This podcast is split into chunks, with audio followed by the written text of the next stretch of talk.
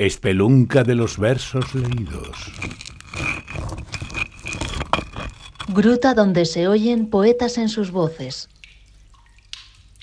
El último capítulo de Todavía el Asombro se titula Hoy necesito el cielo más que nunca y lleva el subtítulo del poema.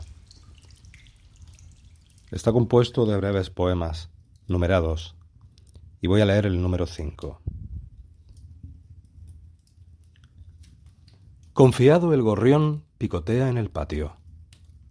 Con sus pasos de baile se desplaza buscando el alimento. Me parece que ríe el astuto pardal, ajeno a la presencia del hombre que lo mira y se sabe pequeño.